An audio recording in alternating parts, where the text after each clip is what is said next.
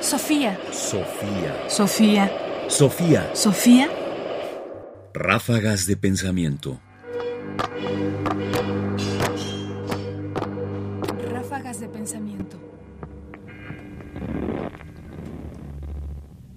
Las paradojas de Mr. Pond.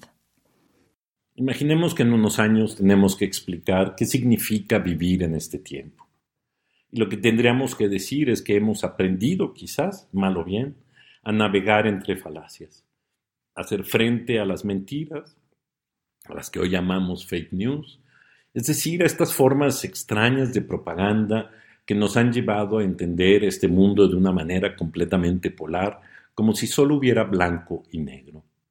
Y a veces, una de las formas de poder navegar en este mundo de mentiras es acercarnos a la paradoja, es decir, a esta forma de pensar que encuentra los dobleces donde lo que parece tan blanco o tan negro se vuelve lo opuesto. Escuchemos cómo, a principios del siglo XX, Gilbert Kane Chesterton defendía el uso de las paradojas. Las paradojas de Mr. Pond eran de peculiarísima especie. Llegaban al extremo de resultar paradójicas infracciones de la ley de las paradojas. La paradoja ha sido definida como la verdad puesta cabeza abajo para llamar la atención. Se ha dado en vindicar la paradoja, aduciendo que si hay tantísimas falacias aceptadas que siguen inalterablemente en pie, se debe a que carecen de cabeza sobre la cual pudieran hacer el pino.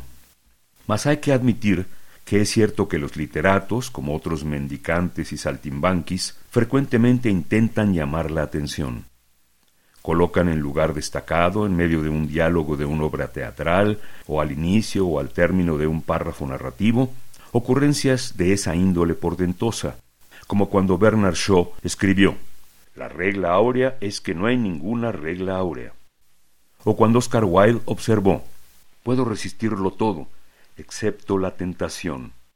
O cuando un escribidor mucho más romo indigno de ser equiparado a los antedichos y que actualmente expía sus errores tempraneros, aplicándose a la nobilísima causa de dejar constancia de los aciertos de Mr. Pond, apostilló en defensa de principiantes y chapuceros y soquetes, varios como él mismo. Si merece la pena hacer una cosa, merece la pena hacerla mal. A que hacer es así, se rebajan los literatos, y luego los críticos los amonestan que hablan para causar efecto.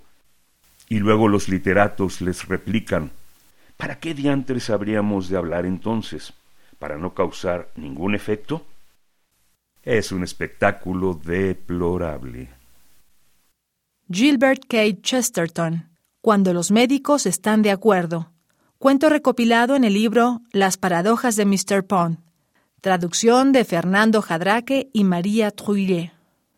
Chesterton, por supuesto, está tratando de defender el uso de la paradoja ante la acusación de que los escritores son demasiado frívolos y buscan llamar la atención. Pero puesto en el contexto de nuestro tiempo, esta defensa de las paradojas parece indicar otra cosa. Si hay muchas falacias por ahí, ¿por qué no tener algunas paradojas por acá? Algo que nos haga notar que nada es tan simple ni tan transparente como para que podamos caer en la verdad inmediatamente. Y que a lo mejor estas frases paradójicas, estos trucos de escritor, son también un recurso legítimo para navegar en nuestro mundo. Porque al final, la verdad, sobre todo la verdad en este mundo social que vivimos, tiene la forma de una apariencia.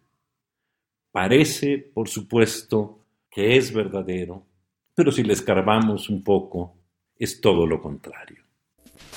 Sofía. Sofía. Sofía.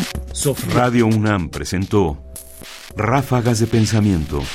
Más información en la página ernestopriani.com. Busca el podcast en www.radiopodcast.unam.mx diagonal podcast. Comentarios: Ernesto Priani Saizó. Producción: Ignacio Bazán Estrada. Sofía. Sofía. Sofía. Sofía.